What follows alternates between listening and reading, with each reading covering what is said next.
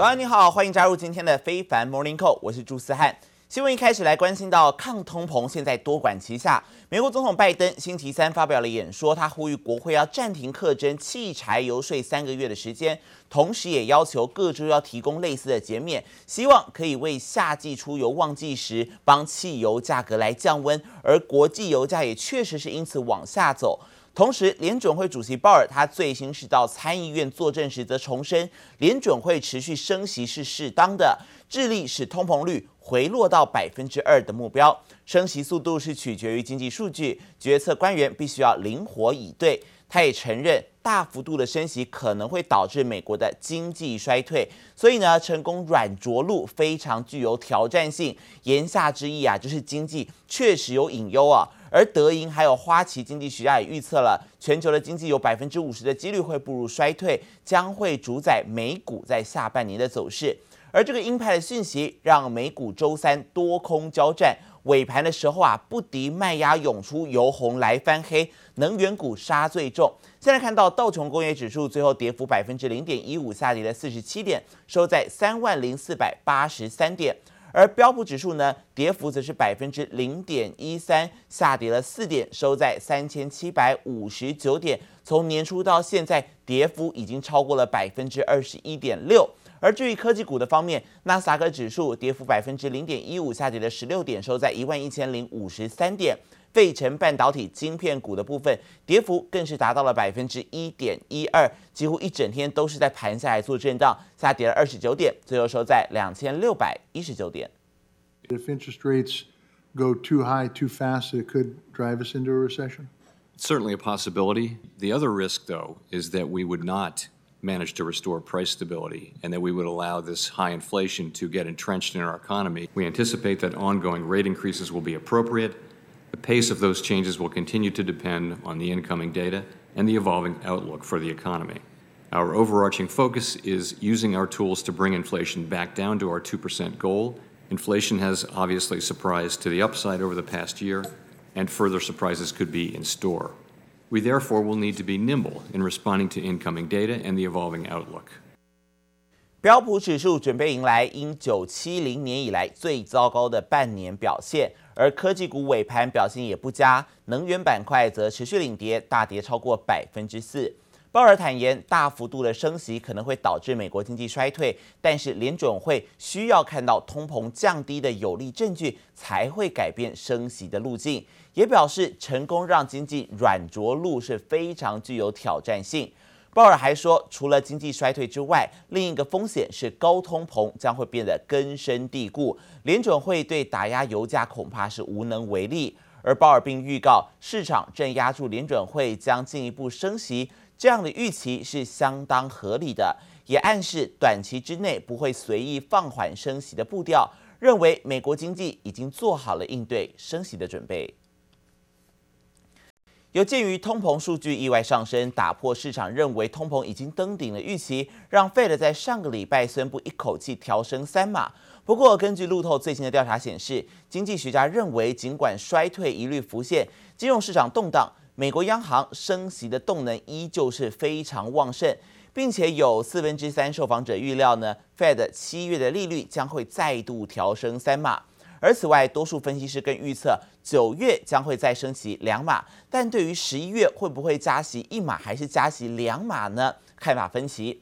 而至于十二月的决策会议，专家们则普遍认为 Fed 会调升利率一码。这也意味着，到今年底，基准利率区间将会上看到最高百分之三点五，比两周前调查的预测区间还要高出七十五个基点，要特别来关注了。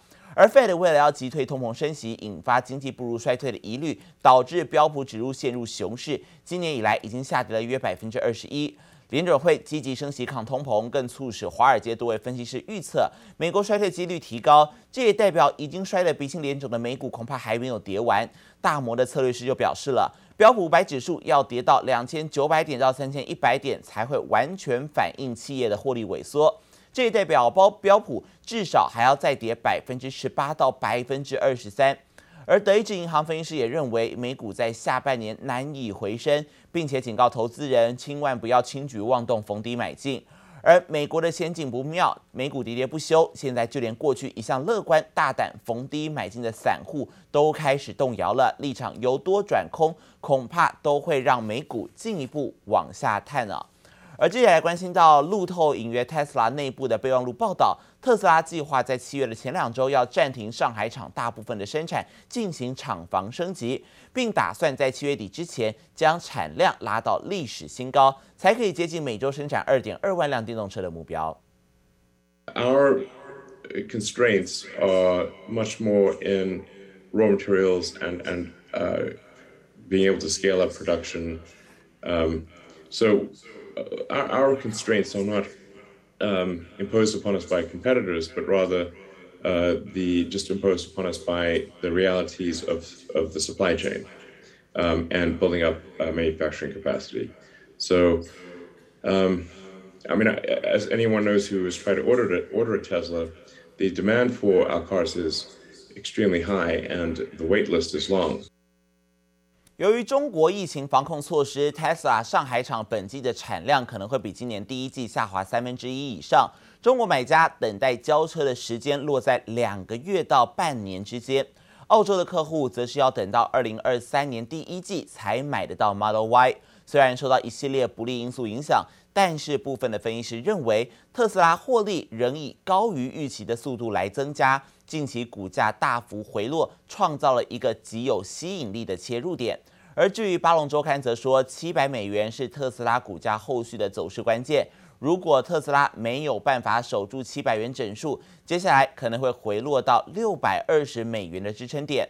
而摩根大通分析师则预期，特斯拉第二季的销量还有毛利率差于原先的预期，将目标价从一千三百美元下调到一千两百美元。股价表现惨淡的还有迪士尼，今年以来呢，股价呢已经暴跌了百分之四十。女股神伍德旗下方舟投资几乎是清光了手上的持股。而在《侏罗纪世界三》还有《捍卫战士独行侠》两部强片双面夹杀之下，迪士尼皮克斯最新的动画电影《巴斯光年》在北美首周票房也不尽理想，只有五千一百万美元，远远低于市场所预期的八千四百万美元。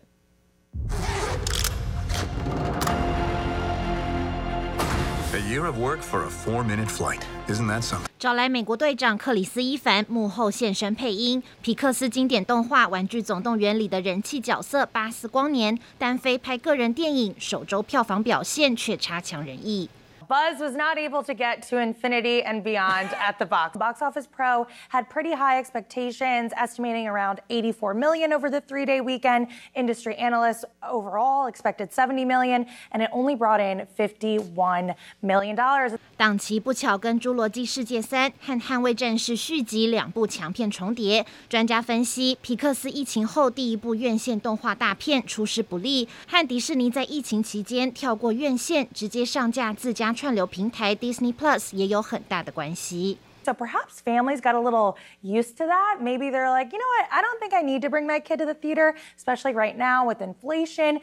迪士尼今年股价直直落，女股神伍德旗下的方舟投资自从去年十一月以来，已经六度出售迪士尼股票，几乎清光了手上所有持股。但也有分析师乐观看待后市。I think that there's overly negative sentiment with Disney right now. Parks are actually the largest driver of their earnings and their revenue. And I still think that the parks are going to continue to benefit from the pent up demand of two years of people putting off travel plans. 如何在通膨压力高涨下拉抬乐园业绩，同时守住 Disney Plus 订阅户，是迪士尼当前面临的最大挑战。记者王杰、黄一豪综合报道。 在美股四大指数都收黑的状况之下，可以看到美股的期货盘现在也都是下跌的走势。迷你道琼期还有迷你标普期跌幅约在百分之零点一一到百分之零点一八，而另外在科技股的部分，迷你纳斯期跌幅更是来到了百分之零点三三，目前下跌三十八点，指数水位呢是在一万一千五百二十七点。而当然，继鲍尔释出了鹰派言论之后，联准会的官员也出面警告衰退的风险。费城联准银行总裁哈克就表示，美国的经济可能出现好几季的负成长，认为年底联邦基金利率应该达到百分之三以上。But we need to get there soon. I know where we want to go, which is above 3% by year end. We'll just let the data dictate how we get there. When will inflation start to come down? Our estimate, our best estimate right now is next year it'll still be high, or you know, could be north of five percent, but then easing into around two, two and a half percent in the year after that. Your former colleague in New York, uh, Bill Dudley, who had an op-ed this morning saying, uh, if you have hopes about a soft landing, quote, abandon it. A recession is inevitable within the next 12 to 18 months. Just wondering how you might respond to those comments. Yeah, so we could have a couple of negative quarters, but I think the situation we're in right now is, and this word is overused, unprecedented, but I really think it's unprecedented. 哈克表示，持续升息三码有助于联准会赶快达到中性利率，并且预期明年的通膨率仍将高于百分之五。而前任纽约联准银行的总裁杜德利则是预告，美国的经济衰退是不可避免的，接下来的十二到十八个月内不可避免会有经济衰退，甚至直言以历史经验来显示，美国的经济将会迈向硬着陆。芝加哥联准银行总裁伊凡斯也说，七月升息三码非常合理，透露官员们已经对未来升息路径达到了共识，也就是说，必须把利率升高到足以限制通膨。德银经济学家则表示呢，威胁这个将会主宰美股下半年的走势，经济将会衰退。如果看到衰退确凿的证据，就很难看到市场的复苏。而当然，在美股往下走的过程中，能源股是重灾区，因为国际油价还在跌。在昨天盘中，每桶大跌了超过六美元，布兰特期油更是一度跌破了一百一十美元大关。最主要是因为美国总统拜登他呼吁国会要透过暂停对汽柴油来课征燃料税，以降低这个燃料价格抗通膨。市场担心各国升息会让经济衰退，进而再影响到需求。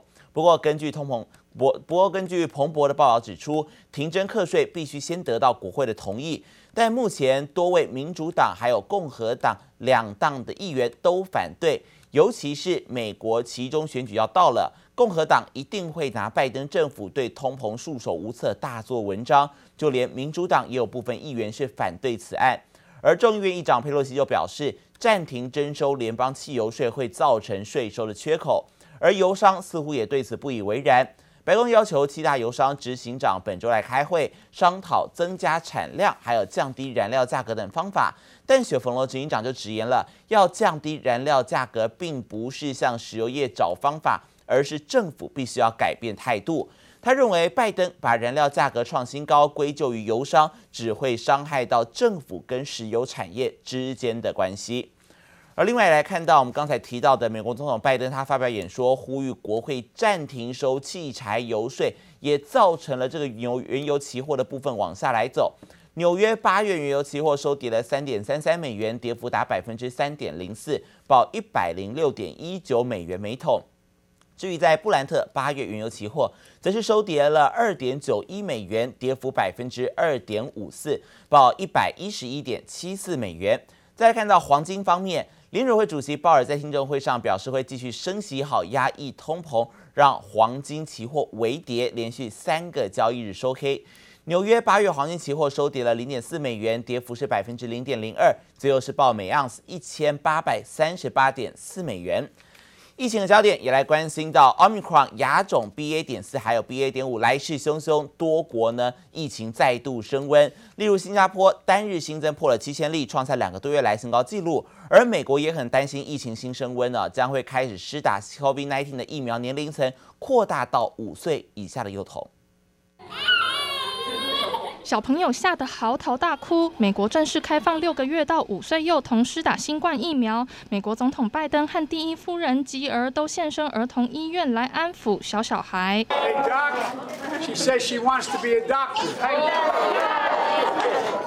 How old are you? Four years old. Over the last two years, about 45,000 children less than five years of age have been hospitalized. About 10,000 of those children have gone to the intensive care unit, and more than 400 children less than five years of age have died. So while you're waiting to see whether or not this vaccine is safe and effective, know that there's a lot of information out there showing that it is, and that, that a choice to wait is not a risk-free choice. 美国非营利机构调查，只有百分之十八的家长会想马上带孩子去打疫苗，其他多半。 半还在观望中。不过，当前新变种 BA. 点四和 BA. 点五来势汹汹，新冠疫情大反扑，连拜登都倍感压力。We do need more money, but we don't just need more money for vaccines for children eventually. We need more money to plan for the second pandemic. There's going to be another pandemic. We have to think ahead. 全球多国出现疫苗缓打潮，并大幅松绑防疫措施，疫情卷土重来。新加坡单日新增确诊突破七千例，创下两个多月来的新高纪录。The health ministry says community infections have risen 23% on week, largely driven by the increased spread of the newer Omicron subvariants BA4 and BA5. 新加坡百分之九十二的人口已经完整接种疫苗，百分之七十七的人口打了追加剂，但还是挡不住亚型变异株 BA 点四和 BA 点五的传播。新增病例一周增加百分之二十三，当局决定增加五家筛检接种联合中心，借此提高防疫医疗量能，来对抗新一波疫情。记者陈念怡。李芷莹综合报道。除了 COVID-19，猴痘的疫情也持续在全球蔓延，现在亚洲被攻陷。新加坡宣布呢，二十一号是发现了一例境外移入的病例，而南韩最近也证实出现了首起感染猴痘的个案。원숭이두창의사환자두명의진단검사결과내국인한명이최종양성으로확인되었습니다。 南韩第一起猴痘的病例是从德国入境的南韩人，入境时就出现了低烧三十七度、喉咙痛、全身无力、皮疹的症状，目前还在医院接受治疗。而猴痘病毒传染力其实不如 COVID-19，最主要是透过密切或直接接触来传播。但今年疫情的蔓延速度似乎比以往还要更快，很有可能跟各国陆续解封有关。世界卫生组织明天也将召开紧急会议，讨论是不是要把猴痘列为国际关注公共卫生紧急事件。美国利率狂升，跟紧抱超低利政策不放的日本利差越来越大，日元对美元二十二号贬破了一百三十六日元，改写二十四年来新低。